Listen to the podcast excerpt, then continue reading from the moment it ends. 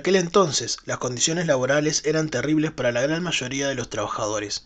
Jornadas de más de 14 horas, trabajo infantil, salarios de miseria o falta de medidas de prevención, además de la ausencia total de servicios públicos, provocaban que en los barrios obreros de Manchester, Liverpool o Glasgow la esperanza de vida se situase en torno a los 26 años en 1840. Ante esta explotación laboral, que contrastaba con la riqueza de sus empleadores, los trabajadores comenzaron a colaborar entre ellos para cubrir algunas de sus principales necesidades.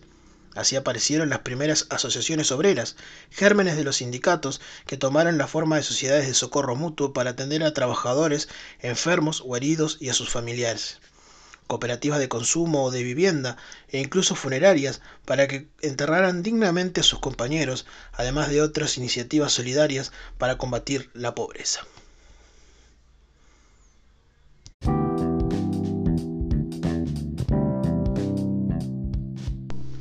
Bueno, estamos acá con un señor que conozco hace mucho tiempo, al cual también aprecio mucho porque más allá de que somos contrario en pila de cosas, pero lo más rescatable es en, a nivel futbolístico, porque él es hincha de Nacional, yo soy hincha de Peñarol, hincha de San Lorenzo el señor, soy hincha de 33. Dos políticos lo vamos a dejar por el momento de lado. Así que, bienvenido Darío Mariño, ¿cómo estás?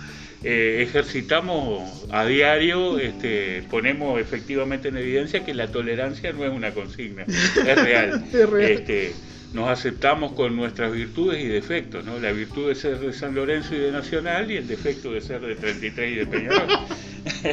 un gusto estar contigo, Jorge. Bueno, me alegro muchísimo, Darío. Bueno, la idea es un poco este, recorrer tu, trayectoria. Este, para los que no conocen, Darío es, aparte de ser un funcionario de, hace larga data ya de, de, Antel, pero también es un reconocido y uno de los referentes, o el referente quizás, a nivel de sindicato del PCNT acá en 33. Así que, Darío, para comenzar nada más preguntarte, ¿vos sos nacido acá en 33? Sí, sí, sí viví siempre en 33. Nací acá y, he vivido siempre en 33.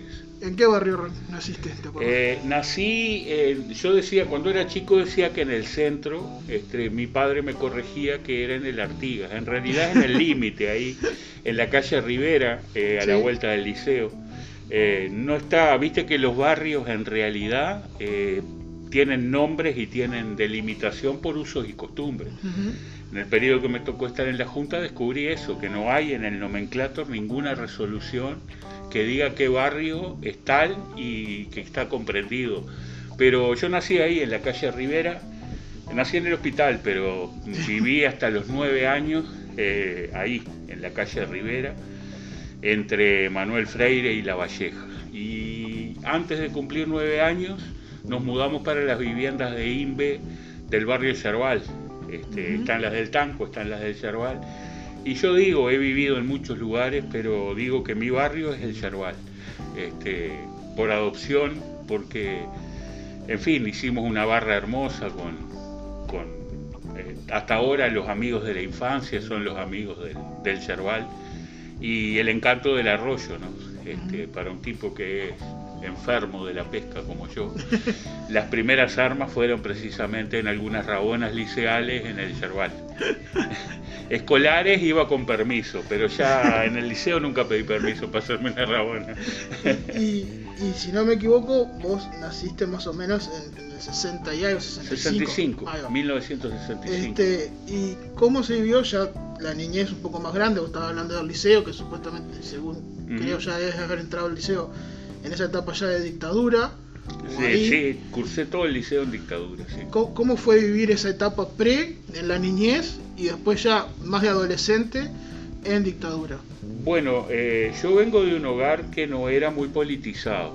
Este, mis padres eran blancos, votantes del Partido Nacional, hasta Ah, quisiera no equivocarme, pero la primera vez que mi padre votó, votó a la izquierda fue cuando la creación del encuentro progresista, 1994.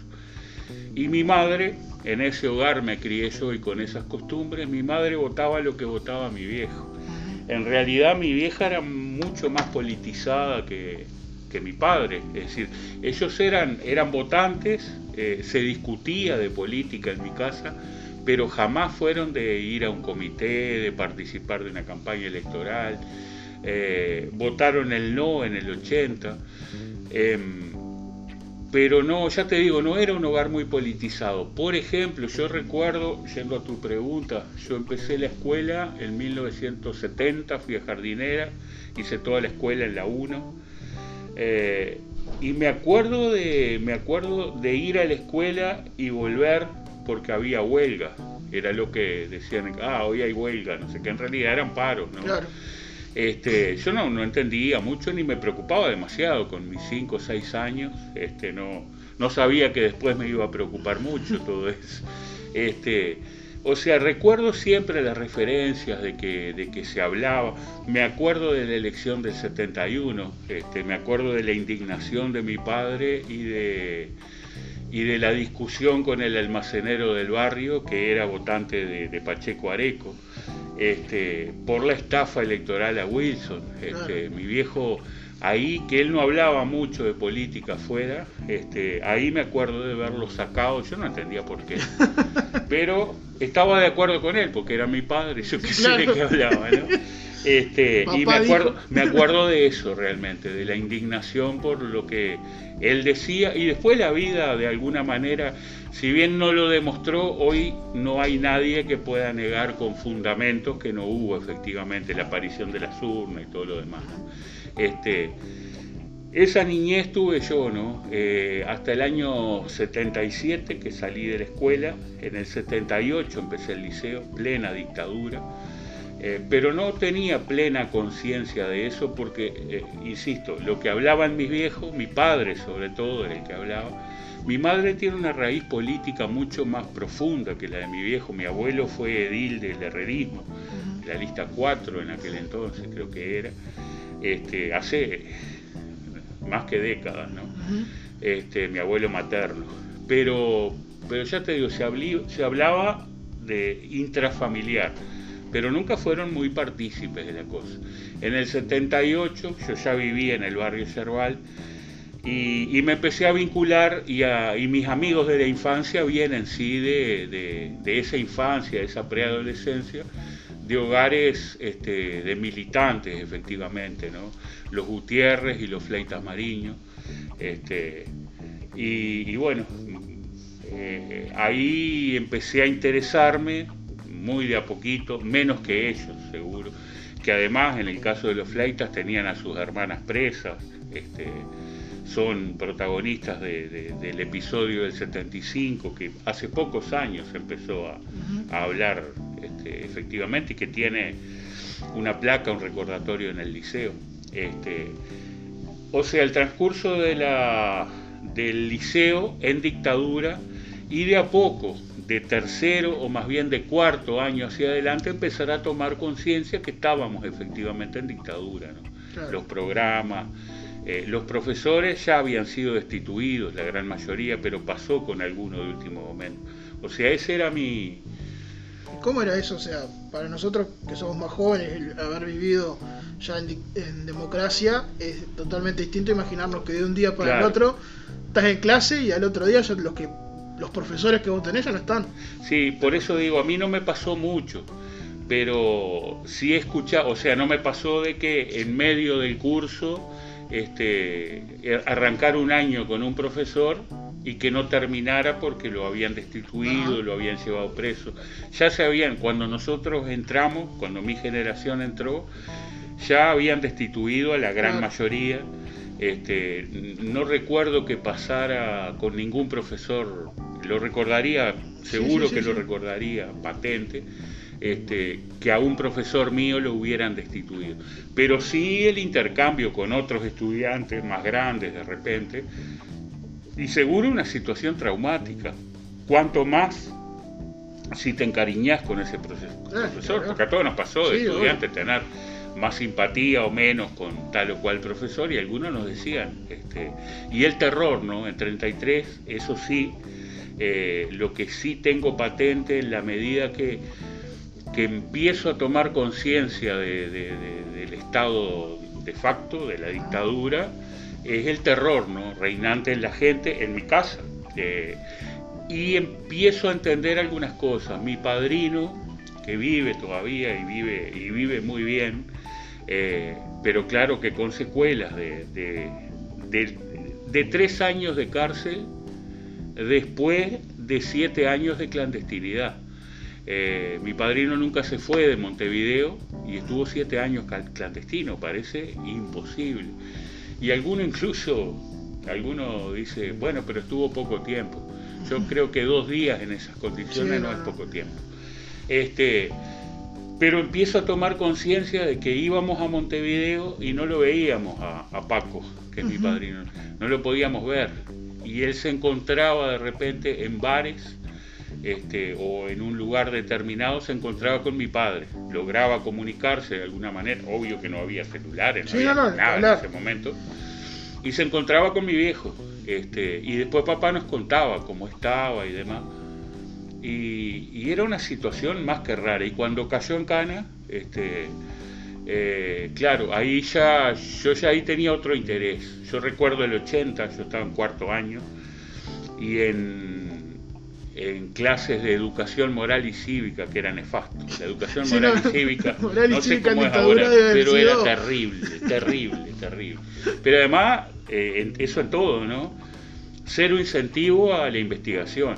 O sea, mañana vamos a estudiar eh, los sistemas autoritarios. Lean de, lean de la página 18 hasta la 23. O sea, no vayas a buscar otro libro, eh, nada. Y me acuerdo patente una cosa, ¿no? Me acuerdo una cosa. No, no voy a nombrar por decoro y porque ya no ya no viven este, algunos de los profesores, pero recuerdo algunas cosas, y vos estudiante, 14, 15 años, el profesor es tu autoridad, no tenés demasiados puntos de referencia afuera y eso es palabra sagrada. Por supuesto. Este, tenemos los regímenes democráticos, como Estados Unidos, y los regímenes, regímenes autoritarios, eh, como fue el nazismo y el comunismo. ¿no? Eh, Rusia, ni siquiera era la Unión Soviética, era Rusia. Y algunos de los iba a decir boludo, mejor no digo, preguntamos, ¿y Uruguay, profesora? Uruguay está en un proceso de transición. Venga, transición. Pero eso lo recuerdo patente porque en más de una clase de preguntar, y estábamos en un proceso de transición, estábamos en dictadura, en ese momento que nosotros estábamos ahí, estaban desapareciendo gente, estaban torturando, estaban, bueno, estaban destituidos buena parte de la plantilla de, de profesores. Y en el 80 nos, bajaban, nos bajaron mucha línea, pese a que no votábamos por la edad, eh, con, el, con la reforma este, que, quisieron impulsar, ¿no? con la reforma constitucional del 80, que fue, convengamos, mm, una gran sorpresa para la mayoría de nuestro pueblo. ¿no? Este, acá ganó el sí, es de los departamentos donde ganó el sí. Y yo recuerdo, en casa se hablaba mucho de eso, por eso decía, y con un dejo de orgullo muy grande eso, ¿no? Este, que, que, que, en casa se votó el no, porque recuerdo que una prima este, que votaba por primera vez, eh, y estaba contenta de que iba a votar, no sé qué, y democráticamente mi, viejo le dijo, no, tenés que votar el no, no venís más. claro, papá no era un tipo político, no era un militante, era, eras de Nacional o de Peñarol. Claro, no, no, quedaba este, Y después vinieron las elecciones internas del 82, donde ahí sí ya el vínculo con los... Yo no voté, tenía 17 años hubiera votado en blanco por la influencia de mis amigos, que, eran, eh, algunos eran militantes clandestinos de la Juventud Comunista y yo no lo sabía. Eh, siempre cuento eh, una, una, ida a Montevideo donde uno de los, de los familiares de ellos, uno de los cuñados, Julito, no sabe, creía que yo era militante clandestino de la UJC y yo no sabía lo que quería decir UJC. Y me vine en la onda, me venía en la onda y me dijo con todo el, misterio que, este, perdona si es un poco largo esto, no, no, no, por favor, el contrario. Y me dijo, este, Darío, ¿te animás a llevar un material? Sí, claro, dije yo. Y me vine en la onda, en la falda, con un paquete. Ese paquete era una bomba. No. Este, no, no, una bomba, digo, porque era, ah. era la era el liberarse, era el ah, boletín clandestino que el mimeógrafo, el mimeógrafo a tinta este, distribuía a la juventud comunista, y lo traje yo Si hubiera caído no hubiera cantado a nadie porque no sabía nada, no tenía idea. Ah. Este, y cuando lo traje a la casa de mis amigos, oh, esto le mandó el Julio, no sé qué, está loco, lo llamaron. Le dijeron, Darío no tiene nada que ver, estás loco. y bueno, está, después terminamos todos juntos en la misma iglesia. Pero bueno, está, por lo menos. Pero ahí yo ya tenía un, interés, yo seguí mucho, fui a, varios actos. Eh, cuando el no, yo tenía 15 años, ¿no? Me acuerdo ahí en la esquina de, cerquita de acá, en, en Avelino Miranda y Sufriatei, ahora hay un supermercado ahí. Sí. Eh, ese, ese lugar, ahí en ese lugar hubo un acto por el no que, que, lo cortaron en el medio, que vino Enrique Tarigo. Eso lo recuerdo patente de haber ido. Y después me acuerdo en el, en el 82, cuando las internas, eh, la mayoría, yo ya trabajaba en Antel con 16 años, en negro obviamente, pero trabajaba en Antel y mis compañeros de trabajo eh, estaban muy politizados, de hecho un par de años después que surge la, fundación de, nuestro sindicato y demás. Y eran casi todos militantes del Partido Nacional, eh, del wilsonismo, básicamente. Eh, creo que la lista FAD era la de la que lideraba Wilson Elso acá. Y me acuerdo un acto multitudinario en el cine municipal, en el cine Olimar, donde hablaron cantidad de oradores, aquellos actos que se hacían, que, en realidad eran unas masas, pero en aquel momento me acuerdo de, Gambetta, de Vicentino, este, cerró Wilson El Sogoñi, eh, Luis Rodríguez, Luis Rodríguez Zamberro, Luis Rodríguez Rado. Este, habló por la juventud del Partido Nacional y para mí aquello fue conmovedor. Este, y es más, yo no votaba, pero salí encantado de allí. Y mis amigos que fueron conmigo, que eran militares, después me decían, no, nosotros votamos en blanco. Y yo no entendía mucho, pero, pero bueno, fui chupando línea, como se dice. pero ya con las elecciones internas fue otra cosa, ¿no? Y fueron mis dos últimos años de liceo. Yo terminé el liceo en el 83. Ahí se, se había fundado la CEP, la, lo que es hoy la, la, la FES, la Federación de Estudiantes Secundarios ACEP-FES y ACEP-FEU. Este, estuvieron las jornadas por el vaquero, ya había un cierto nivel de politización, pese que había muchísima represión. ¿no? En el 83 cayó eh, un grupo grande de, jóvenes comunistas en Montevideo, este, que fueron salvajemente torturados. Eh, nos enteramos de todo. O sea, era, había un margen de apertura con sus retrocesos que costaban sangre. ¿no? En el 84, en abril, matan a Roslik. Algunos dicen, está, pero era el último año de dictadura, pero, siguió muriendo gente. En fin, capaz que me fui por las ramas. No, no, por favor. Pero eso fue lo que, lo que marcó mi etapa liceal, sobre todo. Y entonces, de esa barra de amigos que tenías ahí en la vuelta, fuiste acercándote un poco también a, a ver una idea política, si se quiere, distinta un poco a lo que tus padres iban por ese camino. ¿Y cómo fue esa transición de los ideales quizás que tenían tus viejos a lo que después terminaste vos encaminándote en la, ideología partidaria? Fue, más complicada para lo que yo creí que iba a ser que para lo que realmente pasó, porque, eh, bueno, primero empieza, yo tuve un un acto que cualquiera puede decir que, fue heroico o valiente, en realidad fue inconsciente. En 1984, en enero, el 18 de enero del 84, yo hice mi primer paro. Este, un paro general, eh, un paro cívico, planteado por, eh, ya era PIT-CNT, ya estaba la coordinación con la CNT en el exterior, y se define un paro que fue básicamente montevideano nosotros estábamos recibiendo muy, eh, muy esporádicamente y con las dificultades del caso eh, informaciones sobre, eh, sobre el sindicato. lo que hoy es SUTEL en realidad era AUTE-FNT. AUTE era la parte de UTE, la parte de teléfonos. Cuando se crea Antel, la parte de UTE de teléfonos pasa a ser Antel. Antel se crea en dictadura, en 1976, el 25 de julio. Y FNT era lo que éramos nosotros, este, bueno, y yo sigo siendo, el viejo telégrafo, Federación Nacional de Telecomunicaciones. Eso confluyó en un solo sindicato que en el 85, en octubre, pasó a ser SUTEL. En ese momento, entre las informaciones que llegaban, había un paro, el 18 de, de enero del 84, un paro general que fue muy grande en Montevideo, básicamente, y que fue parte de las medidas que fueron aislando cada vez más a la dictadura. Y yo tenía una cantidad de cosas, entendía la justicia de los reclamos laborales, tenía a mi padrino preso y ya tenía plena convicción de las condiciones en que, en que estaba, mi padre lo había visto alguna vez, este, yo no. Y, y entonces con 18 años te comes los niños crudos, ¿verdad? Y yo no razoné mucho y me adherí al paro. Que debo decir, para que nadie crea que me estoy haciendo el héroe, era muy fácil adherirme al paro, porque yo, más allá que firmaba el libro de entrada en Antel, no figuraba en ningún lado. Claro. Yo entré en Antel porque mi viejo trabajaba en el telégrafo y porque se destinaba una partida de gasto que era para comprar una escoba y un trapo de piso o pagarle a uno para que repartiera telegrama. Bueno, eh, yo era el único gurí en edad de trabajar cuando eso. Hasta ahora le agradezco a mi padre, ¿no? Hace casi 40 años que laburo en Antel.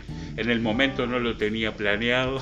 Claro. Y, cuando me dijo, yo le dije que lo iba a pensar porque estaba el Mundial del 82, te podrás imaginar.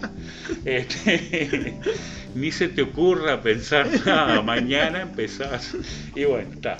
Este, lo cierto que ese día eh, se hacía el paro general y yo me adherí. Y digo que era fácil porque en realidad nosotros hasta, hasta el avance tecnológico, digamos, hasta el 90 y poco, eh, los paros los hacíamos en el propio lugar de trabajo. Perdías el día, obviamente, te lo descontaban, pero hacíamos guardia gremial.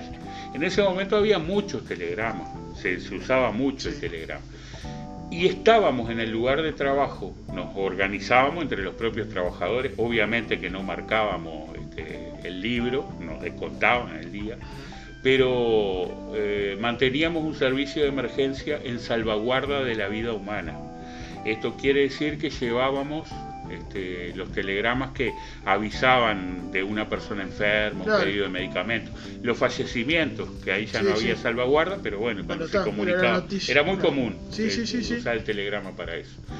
Y yo recuerdo que el día del paro, este, yo entré a las 5 de la tarde hasta las 11 de la noche me tocaba. Yo trabajaba en bicicleta en esa época. Y, repito, tenía 18 años. Este, y me acuerdo, y lo, voy a nombrar, este, vino un telegrama a las nueve y pico largo de la noche a la familia Ballesta en el barrio Goyenola, que, creo que queda la familia Ballesta en el mismo barrio Goyenola, en la calle que se llamaba José Pedro Varela, ahora es Pedro Cruz. Le vino un telegrama a esa familia anunciando que llegaba la tía o la abuela, no recuerdo, pero era, yo me di cuenta, era una señora mayor, llegaba en la madrugada, en el tren. O sea, no había salvaguarda de la vida humana. Pero yo me entré a dar manija. Claro. digo, va a llegar una señora viejita de madrugada y no va a haber nadie, esperándola. claro. Y yo hice una cosa que, que hasta poco tiempo atrás había quien la recordaban. Fui en la bicicleta hasta la casa y le avisé, mire, hay un telegrama, yo no se lo puedo traer, se lo vamos a traer mañana, pero mañana ya es tarde. Pero lo que dice es tal cosa, o sea, ustedes tienen que ir a la estación a esperar a... Claro. Este, y me lo agradecieron infinitamente. Este, y fue, por eso te digo, mi primer paro sindical. Unos meses después tuvimos en el edificio de Antel la primera, la primera visita de dos, compañeros este, que estaban en la recomposición del sindicato. Dos se anunciaron sus nombres porque eran trabajadores de Antel jóvenes. Este, perdón, uno era Carlos Beulanian y el otro estaba salido de la cárcel hacía poco y estaba, este, no, no se lo nombraba mucho y estaba destituido, que era Carlitos Sosa un compañero telegrafista entrañable. Y ese fue nuestro primer contacto, fue mi primer vínculo orgánico con la militancia, digamos. Después vinieron las elecciones, empecé a militar en un comité de base del Frente Amplio. Y cuando ya tenía decidido que iba a votar al Frente Amplio, este, pero le tenía que comunicar a mi viejo, tenía que contar. Papá lo tomó con absoluta naturalidad, ¿no? me dijo, vos sos grande, no sé qué. Este, y mi madre se asustó mucho, no es que estaba en contra, tenía mucho miedo. Mi padrino todavía estaba preso, todavía quedaban presos, estábamos en dictadura. Ahí va, venía todavía ese momento de transición donde todavía no se sabía que podía pasar a futuro, por más que se vislumbraban elecciones, pero todavía estaban ahí en la duda y, obviamente siempre estaba ese, ese comentario, supongo yo, de que la izquierda, irse para ese lado, ese estigma que se tiene, que en ese momento era más fuerte, y más me imagino que una madre decir que... Sin duda, eh, mamá tenía mucho miedo, me lo dijo, este, me pedía, eh, de hecho, eh, mi madre murió en 2020 hasta, hasta sus últimos tiempos me, pedía que no anduviera en esas cosas. este, pero en aquel momento, sí, claro, pero realmente en aquel momento fue, para mí fue difícil decirles, tenía la decisión, este, pero, pero claro, sentía la obligación además de, de, de contárselos, porque yo militaba, pero como durante el día iba, andaba, o sea, iba a alguna reunión de comité, hacía algún mandado, salía en alguna pintada, aunque nunca fui bueno para pintar letras, pero a otros la dibujaban, alguna pegatina, era muy lindo, aquello era, más, este, más lindo que, eh, o sea, uno lo sentía más como lindo que, lo realmente importante que era. Y había un clima, este, realmente había un clima muy diferente al de ahora en el sentido del relacionamiento entre, entre los militantes de todos los partidos por una cosa, ¿no? Había un enemigo común muy duro que había hecho y estaba haciendo mucho daño y eso limaba una cantidad de diferencias que bueno, después este, la, la, la vida se encargó de exacerbarla. Yo creo que siempre este, tiene que ver con cómo uno toma las cosas, ¿no? Este, con saber que lo que se discute son ideas, que las diferencias son en las ideas. Este, uno aprendió a decir, no discrepo con el Winnie, discrepo con lo que piensa este, o con lo que hace, pero no tenés por qué entrar en la, en la persona. Pero bueno, este, después bueno, se fue dando el proceso y, y los viejos terminaron votando al Frente Amplio también. Mi padre, que era... Eh, es así, yo lo digo con un poco de pudor hoy a la luz de, la, de lo que uno ha aprendido, ¿no? Pero mi viejo era el que tomaba las decisiones, o sea, no era que le decía a mi madre, Odila, tenés que votar tal cosa, pero Sí, sí, pero era, era la disciplina partidaria se ve que corría. La disciplina partidaria también era, el hijo de una época donde era totalmente, Totalmente, O sea, el referente siempre era el hombre de la casa y la decisión pasaba por ahí. Tal cual. Sabes que en el 94 yo recuerdo estar en la campaña electoral, una campaña electoral muy complicada porque fue cuando la crisis del Partido Comunista en el 92 y acá se dio este, más tarde y confluíamos en una misma este, en una misma corriente electoral dentro del Frente Amplio, los comunistas que seguíamos en el partido y los que se habían ido, que eran la mayoría. Estábamos, creo que fue el único caso acá, este, porque aquello fue, fue muy duro y hasta ahora hay, hay resabios de eso. Y recuerdo que eh, cuando llegué a trabajar ante él, mi padre me había dejado dicho, porque no había celulares, yo no tenía teléfono donde vivía, me había dejado dicho que fuera por la casa de ellos. Y la verdad que me asusté un poco, que tenía algo muy importante para... Este, y bueno, está, y fui al toque y era para comunicarme que habían decidido votar al frente, que iban a votar a Astori, era una lista reciente, la 21-21 de Astori. Y yo quedé re contento, fui al comité, al local de Democracia Avanzada, que era en Manuel Oribe, casi Carapé, era de donde está todavía la sede del Frente Amplio, un poco para abajo. Y recuerdo que, eh, en fin, eufórico, le conté a, mí, a mis camaradas, dijeron, ¿y qué van a votar? A Astori. Bueno, vamos a tener que hablar con ellos. Les prohíbo que se arrimen, o sea, ya está. Ya, dieron el paso, ahora de, de a poco. Después, bueno, cuando a la elección siguiente, este, mi padre ya estaba mucho más definido, le gustaba mucho la figura de Gargano, entonces votó a la 90 Y en la última elección que votó, que fue en 2004, que fue cuando ganó el Frente Amplio por primera vez, votó la 1001 un poco para votar conmigo, como que no tenía en sus planes morirse. Papá murió joven, dos años después, 67 años, 68 años tenía.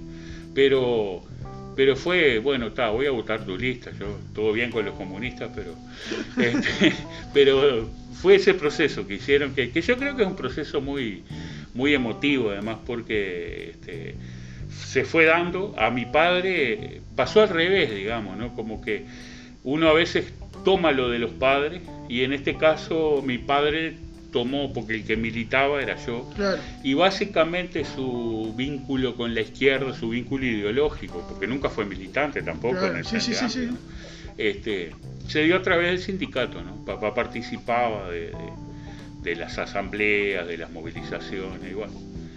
Este, Viste que me voy por las ramas. No, no, al contrario. Y ahora que hablábamos de ya tu entrada tanto en la política como en la parte sindical, van de la mano, uno se complementa con el otro, las ideas del sindicato las llevo para la política, las ideas políticas las llevo al sindicato. ¿Cómo te relacionaste? ¿Cómo fuiste llevando eso también? Yo creo que en realidad mis ideas las llevo a donde voy. Este, o sea, eh, a veces algunos, yo incluso recuerdo haberlo dicho en el me tocó hablar el, después de muchos años, ¿no? porque cuando yo fui edil, este, no renuncié, pero, o sea, renuncié a todas las responsabilidades que tenía en el movimiento sindical. Sí, participaba de las asambleas en mi sindicato, iba a todos los actos y movilizaciones, pero no tenía ninguna responsabilidad de dirección, ni en SUTEL, este, ni en el plenario intersindical.